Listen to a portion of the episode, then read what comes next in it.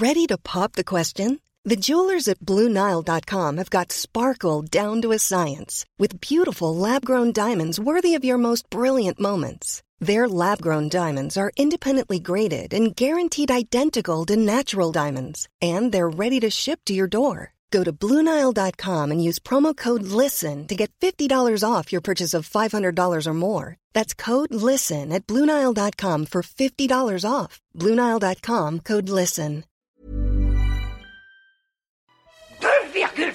2,21 gigawatts Mon Dieu Recherche, scanner. Fred, qu'est-ce que tu fais dans cette tenue? Chut, Jamy, je mène une enquête. Alors ça, c'est très tordu, mais bougrement intelligent. Sixième Science, un podcast 20 minutes et science et avenir. C'est automatique. Quelle belle journée Ça sent bon le printemps Eh oui Ça sent... Nous que tu des ailes, ou tourterelles, et là-haut dans le ciel,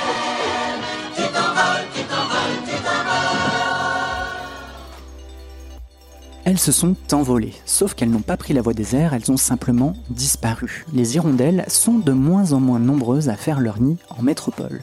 Pour certaines espèces, les pertes sont immenses. On parle d'un tiers des effectifs en moins entre 2008 et 2018. En cause, le manque de nourriture pour migrer depuis leur pays de départ, mais aussi chez nous, l'urbanisation, les pesticides. Sans parler de la destruction de nids qu'on pense abandonnés car ils ne sont occupés qu'une partie de l'année. Alors faites l'essai, on ne voit qu'elle en mars, mais levez la tête en janvier. Il n'est pas impossible que vous aperceviez le bout d'une plume. Avec le réchauffement climatique, la messagère des beaux jours a perdu sa ponctualité légendaire. Alors les hirondelles ne font plus le printemps, mais elles sont peut-être aussi à l'automne de leur vie. Peut-être que oui, peut-être que non, car Rachel Mulot est là. La chef du service enquête de Sciences et Avenir ne va pas repeupler toute seule la France avec des portées d'oisillons plein les bras, mais elle a un message d'espoir qui tient en quatre pages. Son article s'intitule Et si les hirondelles faisaient de nouveau le printemps? C'est ce Et si qui sera au cœur de notre émission. Bonjour Rachel. Bonjour Romain. Alors, euh, j'ajoute de suite une petite question un, un petit peu en préambule, mais euh, j'imagine que le printemps, c'est une accroche actu en soi, mais qu'est-ce qui fait que toi, tu as eu euh, l'envie de te pencher sur la cause de nos amis à plumes Euh, en fait, je me suis rendu compte euh, qu'il y avait des solutions et des possibilités pour permettre la réinstallation de ces hirondelles euh, dans l'Hexagone. Ça m'a donné envie de faire un article à une tonalité plus optimiste que ce qu'on trouve actuellement euh, dans les rubriques écologiques. Alors bon, tu as fait un petit peu la présentation de l'animal, mais euh, c'est encore là une question bête, décidément, mais comment on reconnaît euh, une hirondelle? Alors, il y a ces ailes courbes qui sont parfaitement profilées pour le vol, mais euh, elle est aussi souvent assez colorée. C'est ça qui la distingue du martinet. Et elle a d'ailleurs des pattes un peu plus longues. Le martinet, il ne se pose jamais. Il se poursuit euh, en bande en permanence. Les hirondelles, quand elles migrent, même en nombre, elles sont un peu plus paisibles et surtout, on les retrouve dès qu'elles le peuvent posées sur un fil. Il n'y a plus de fil électrique euh, aujourd'hui parce qu'ils sont enterrés, mais c'est à ça qu'on reconnaîtra aussi les hirondelles parce que les martinets ne se posent jamais. Ok, très clair. Alors comme nous, euh, les hirondelles ont connu un printemps assez particulier avec le confinement. D'ailleurs, bon, même si là on a déconfiné, on enregistre à distance. Euh, en quoi euh, est-ce qu'elles ont pu profiter de notre interdiction de sortir? Alors c'est sûr qu'elles ont trouvé finalement des villes et des campagnes beaucoup plus silencieuses. Et c'est sûr qu'on aura pu de ce fait les observer plus facilement. Mais il faut quand même comprendre que les hirondelles sont des oiseaux extrêmement humanophiles. Il paraît que notre histoire euh, commune remonte à plus de 30 000 ans, 40 000 ans, voire 50 000, et que visiblement, quand les premiers hommes préhistoriques sont entrés dans ces cavernes, bah, ils y ont trouvé des hirondelles, et chacun y a peut-être euh, trouvé euh, son intérêt commun. En fait, euh, les hirondelles, sauf celles de rivage, euh, et encore, elles sont encore dépendantes euh, de l'humain, les hirondelles, elles aiment la compagnie des humains et elles ont même besoin de leurs aides.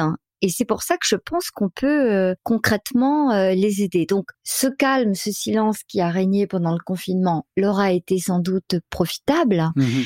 Mais si les gens ne font pas des hirondellières euh, comme on fait des chatières dans la porte de leur garage, laissent les nids s'installer sur les fenêtres ou leur permettre de, de s'installer dans, dans, dans du côté des rochers, des mines, des gravelières, des carrières, etc. Ah, ouais, on Eh reviendra, bien, on va, on va explorer tout ça. elles hein. vont, elles trop. vont, elles pourront s'installer et probablement durablement.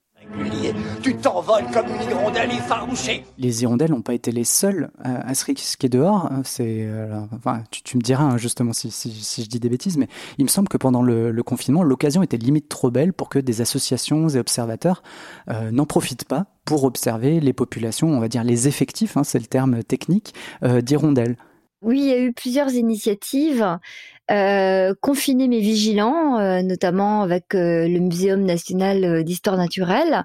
Mais dans certaines régions, on a incité également les gens à euh, observer et photographier euh, depuis leur balcon, dans leur jardin, les différentes hirondelles et à renvoyer en fait toutes les données vers des centres ornithologiques qui ensuite concentrent l'ensemble des datas de façon à savoir quand les hirondelles avaient pointé leur nez de retour en France et euh, quel nombre elles étaient, puisque dans ta première question, tu me disais combien y a- y a-t-il d'hirondelles euh, en, En France, France, ouais. Voilà, mais en fait, euh, bah, euh, selon l'hypothèse basse, il y en a euh, 1 590 200 et selon l'hypothèse haute, les meilleures années, il y en a jusqu'à 2 650 350. Je parle de couple. hein. Oui, ok. Parce que, en fait, les hirondelles, même si elles divorcent beaucoup, en général, elles nichent en couple pour Oui, élever les petits. D'ailleurs, tu disais dans ton article, la, la- la métaphore était belle, c'est tu disais qu'en gros, elles étaient peut-être pas trop fidèles en amour, mais en revanche, elles étaient fidèles au nid. Oui, c'est compliqué parce que ce sont les mâles qui reviennent les premiers. Euh, donc, euh, on, on a bien dit, peut-être je l'ai oublié tout à l'heure, que c'était des passereaux migrateurs qui viennent du sud, autrefois d'Afrique et maintenant de régions beaucoup plus proches. Les mâles arrivent les premiers, ils repèrent les sites, ils retrouvent souvent euh, les sites originels et une fois euh, qu'ils ont euh, conquis, séduit une femelle, même si c'est pas la, la même que l'année précédente, ben c'est elle qui se tape tout le boulot de la construction du nid qui prend entre une et trois semaines et qui nécessite entre 700 et 1450 boulettes de boue. T'imagines le travail de maçonne euh, que font ces hirondelles. Et c'est vrai qu'ils adorent euh, revenir nicher dans le même endroit. Mon grand-père, euh, lui, tous les ans, dans son étable, c'était un petit paysan, il attendait à chaque fois le retour de ces hirondelles et souvent c'était le même mâle, pas toujours la même femelle. Alors du, coup, ils devaient les attendre plutôt au mois de février-mars, alors que dans ton article, j'ai découvert que euh, il il pouvait arriver maintenant que les hirondelles débarquent plus tôt. Alors, il les attendait plutôt au mois de mars, qui était le printemps, donc c'était dans les années 60-70. Donc, il les attendait en mars. De plus en plus, on les voit en février.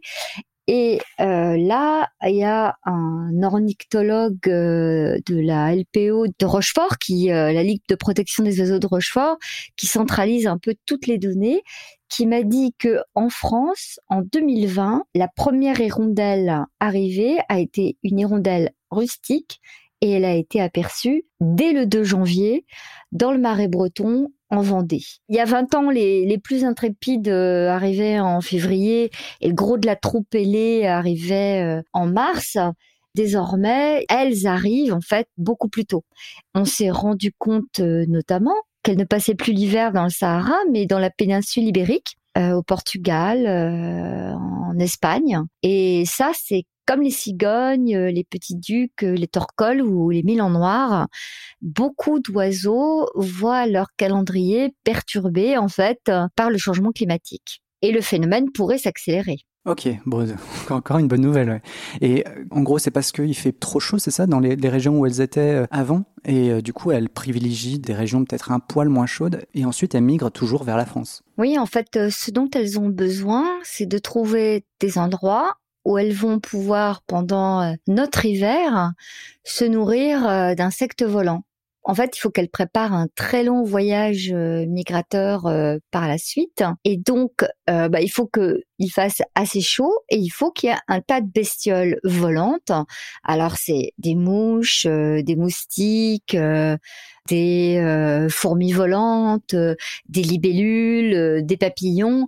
Et pour peu qu'elles trouvent des sites où il y a abondance de nourriture pendant les saisons hivernales, bah, elles s'installent là.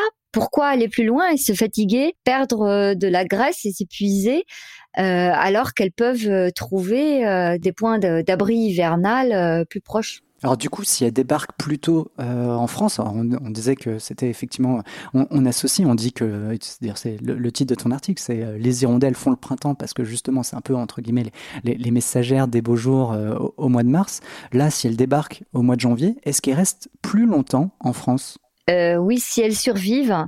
La saison des amours, ça peut être deux à trois couvaisons. Et euh, si au début euh, elles sont mal nourries parce qu'elles sont revenues un peu trop tôt et qu'il n'y avait pas suffisamment d'insectes euh, volants, en réalité ça fait des oiseaux, des oisillons chétifs qui décollent mal du nid et donc elles recommencent un peu plus tard. Si jamais les insectes s'installent plus tôt ce qui a l'air d'être le cas, hein, et notamment pour les moustiques euh, en France avec le changement climatique, hein, bah oui, elles continueront à venir plus tôt. Ok. Est-ce que le, réchauffement climatique a une autre influence sur leur comportement Ou tu disais, bah, effectivement, elles changent déjà de lieu de migration? Non, vraiment, le, la, question, c'est celle, euh, ça pourrait être l'assèchement aussi de points d'eau comme les roselières euh, dont elles ont besoin.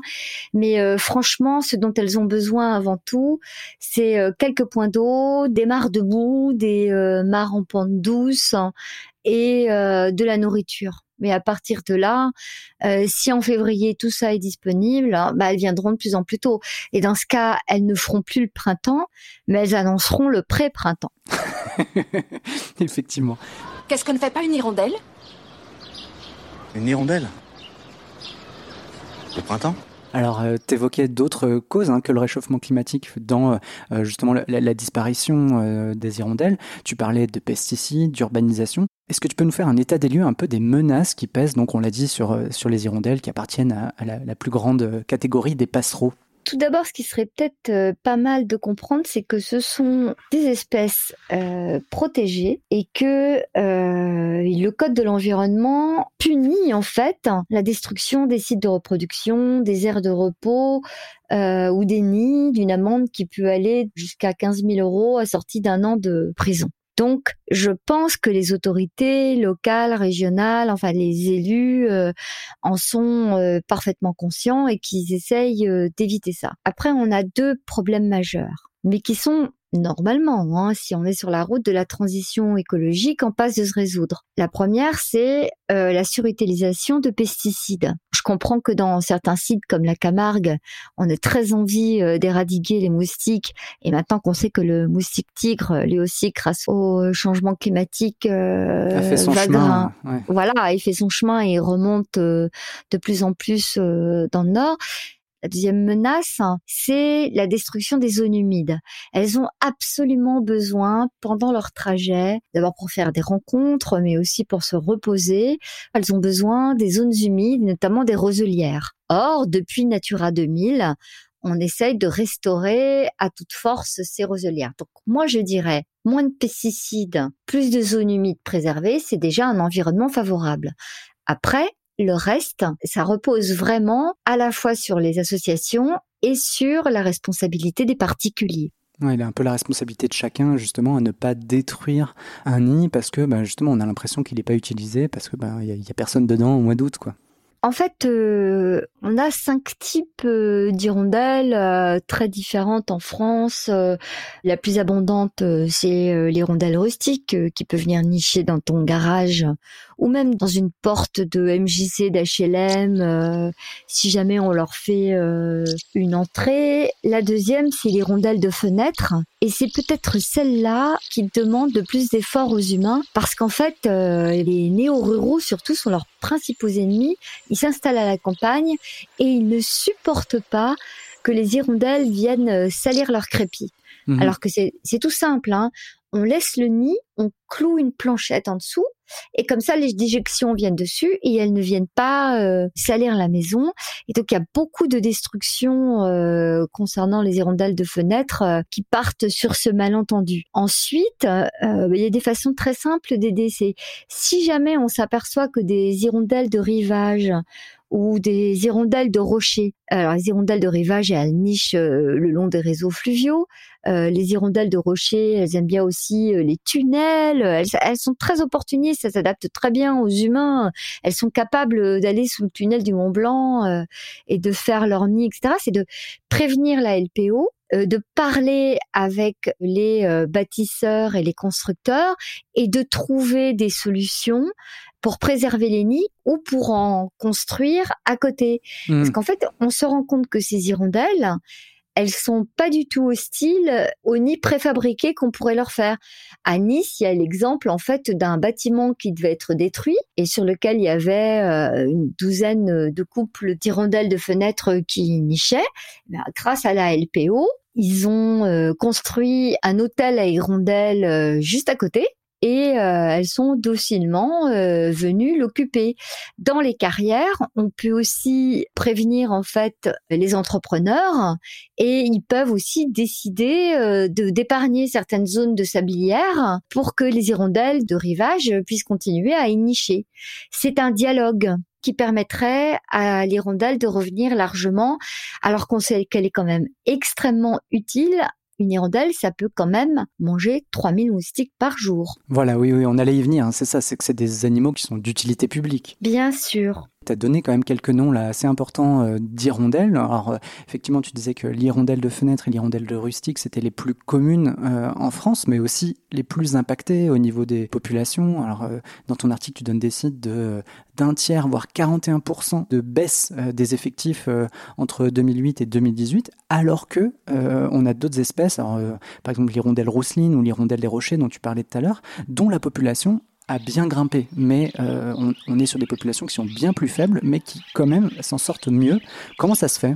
Alors les rondelles des rochers, c'est simplement parce que c'est une incroyable opportuniste. Alors elle, d'un point de vue évolutif, c'est un petit génie en fait. C'est-à-dire qu'elle est capable de s'installer euh, dans les rochers qui ont été éclatés, dans les tunnels. Elle s'installera un peu partout et elle ne craint pas euh, la présence de l'homme. Quant à l'hirondelle rousseline, c'est une opportuniste d'un autre genre, c'est une, une migratrice en fait, tout à fait récente. Elle nous vient d'Afrique et euh, avec ce changement climatique, ah ben, elle a commencé à coloniser euh, le sud de la France. Et si jamais effectivement bah, les températures continuent à grimper, elle continuera à s'installer. Toutes ces hirondelles restent à peu près la même période en France, en métropole. Ça dépend, mais le plus large, ça va être euh, du mois de février jusqu'à l'automne. Hmm. Et euh, plus les automnes seront chauds, plus elles repartiront tard. Ok, oui, très bien, parce que je me posais la question de leur cohabitation, c'est savoir est-ce que c'est ces cinq espèces donc qui, nidifient en France, si je ne dis pas de bêtises, est-ce qu'elles ont, est-ce qu'elles se croisent? Alors assez peu. D'ailleurs, elles se reproduisent pas entre elles, hein. mais l'hirondelle rustique, ben c'est franchement la campagne. Hein l'hirondelle de fenêtre, c'est l'hirondelle des villes. Mhm. Je te dis, euh, j'avais l'exemple des tours. Euh, c'était pas la Courneuve, mais euh, l'équivalent euh, dans le sud, où tu avais des hirondelles qui avaient niché sur une porte de garage. Tu sais, celle qui se lève, s'ouvre, se soulève, etc. Leur nid a résisté deux ans. Donc, tu vois, elles s'y font très très bien. Les hirondelles de rivage, bah, elles elles sont le long des cours fluviaux, les hirondelles de rochers dans les montagnes, euh, dans les tunnels euh, qu'on y creuse, etc. et tout. Et pour le moment, la rousseline, assez discrète, vraiment dans le sud de la France. Donc, euh, on peut pas parler à ce stade de compétition interespèce je peux pas m'empêcher de penser que si la rousseline euh, montait un peu plus, euh, enfin se répandait davantage dans le sud, elle pourrait devenir une euh, concurrente? Non, une farouche prédatrice du moustique tigre. Ah ok, oui, effectivement. si j'étais vous, moi, j'en adopterais. Allô? Allô? C'est toi, Blanche Hirondelle? Martial? Mais où es-tu? Je me suis tiré. En parlant d'encourager euh, les, populations d'hirondelles, alors c'est vrai qu'on disait que certaines de ces espèces qui sont classées en gros dans une certaine forme de vigilance, c'est-à-dire savoir elles sont relativement menacées. Est-ce que les autorités sont, vraiment emparées? Tout à l'heure, tu disais que les villes commençaient à prendre conscience de euh, l'importance et qu'il fallait protéger ces populations, mais est-ce que pour toi, c'est aujourd'hui euh, suffisant alors ça, ça va être difficile de dire euh, selon les territoires, mais je sens quand même, via les, mes interlocuteurs à la LPO, qu'il y a un réel souci de mieux les protéger maintenant. Faut pas oublier aussi les amendes qui sont à la clé. Hein. Euh, et puis, euh, parallèlement, euh, la diminution de, des pesticides, sauf en Camargue, hein, où on essaye d'autres pièges à moustiques, parce que sinon, bah, les hirondelles là-bas, elles ont beaucoup moins à manger. Mais la diminution des pesticides qui doit atteindre 50%, alors c'est sans cesse repoussé, je saurais même plus dire l'échéance, et la, la restauration des zones humides fera que oui, les autorités vont mieux les protéger. Ok, on va terminer euh, quand même l'émission, donc plutôt sur une, note positive. Oui, je dis qu'on peut faire euh, revenir euh, les hirondelles de nouveau avant, pendant le printemps, et les installer peut-être même de, façon durable chez nous, dans leur nid. Est-ce que, par exemple, moi, je n'ai pas de nid à, proximité immédiate de chez moi, mais est-ce qu'on peut mettre en place tu, le disais, enfin, est-ce que toi t'encourages, par exemple, de, fixer déjà une, une planche ou de, mettre en place certaines choses pour potentiellement accueillir euh, une population d'hirondelles? Alors en fait, tu, tu, peux parfaitement trouver en ligne des sites qui vont t'expliquer comment faire des hôtels à hirondelles. Mm-hmm. De la même façon qu'on fait des hôtels à insectes aujourd'hui, pour favoriser euh, le fait qu'ils restent euh, dans les jardins, qu'ils pollinisent, etc. et tout, on peut faire des hôtels à hirondelles. Et ce qui est vraiment très chouette, c'est que des expériences menées en Belgique ont montré qu'elles occupaient aussi bien les nids artificiels que euh, leurs nids traditionnels. L'important, c'est d'essayer de les mettre dans des endroits où elles sont déjà venues nicher. Mhm. Et pour ça, le mieux, c'est de se renseigner auprès de la LPO de sa région. J'ouvrirai une petite page recommandation euh, là dans, les secondes à venir. Alors, on a commencé l'émission sur un et si. Alors, mon petit homme me dit qu'il y a encore du pain sur la planche avant que ce et si ne devienne réalité. Tout à l'heure, tu as parlé d'un éventuel pré-printemps, donc on espère que les, hirondelles feront le pré-printemps et qu'elles le feront bien en nombre. Alors pour en savoir plus sur ce fantastique animal ou sur les moyens de le protéger, Rachel, donc là c'est le moment de sortir tes ressources à, dispo. Est-ce que tu as des sites ou euh, des interlocuteurs à nous recommander? Alors tout d'abord, il y a un instituteur retraité qui a été un observateur pendant plus de 40 ans des oiseaux qui a aussi un site euh, photo absolument fantastique qui s'appelle Georges Olioso et qui a également un site web sur lequel on peut trouver un tas de photographies de tous les oiseaux du monde parce qu'il ne s'intéresse pas qu'aux hirondelles. Et il vient de publier une somme passionnante sur les hirondelles aux éditions euh, de La Chaux et Nestlé. C'est 204 euh, pages, euh, c'est 29 euros. Il y a des cartes, il y a des photos, c'est absolument formidable. Sinon, pour observer les oiseaux vous pouvez regarder le site de la LPO confiné mais aux aguets. Et puis il y a aussi l'atlas européen euh, Eurobird qui vous donne aussi euh, une idée des oiseaux euh, qui sont en dehors de la France mais sur notre continent. Et ça aussi c'est assez précieux. Voilà. Pour ma part, je ne peux que vous conseiller d'explorer à tir d'HTML et non à tir d'L, pardon pour le bon mot, euh, le portail ornithologique oiseau.net et la librairie sonore Xeno Canto, X-E-N-O espace C-A-N-T-O. Description, photo, chant, vous aurez de quoi vous remplir le bec jusqu'à plus soif. Et s'il vous reste assez de force pour pousser le, vol un peu plus loin, je vous serai énormément reconnaissant de migrer sur la page iTunes de 6ème Science et d'y laisser quelques pépiments de bonheur si cet épisode vous a plu un an de semaine, portez-vous bien et n'oubliez pas, on envoie de la science dans tous les sens.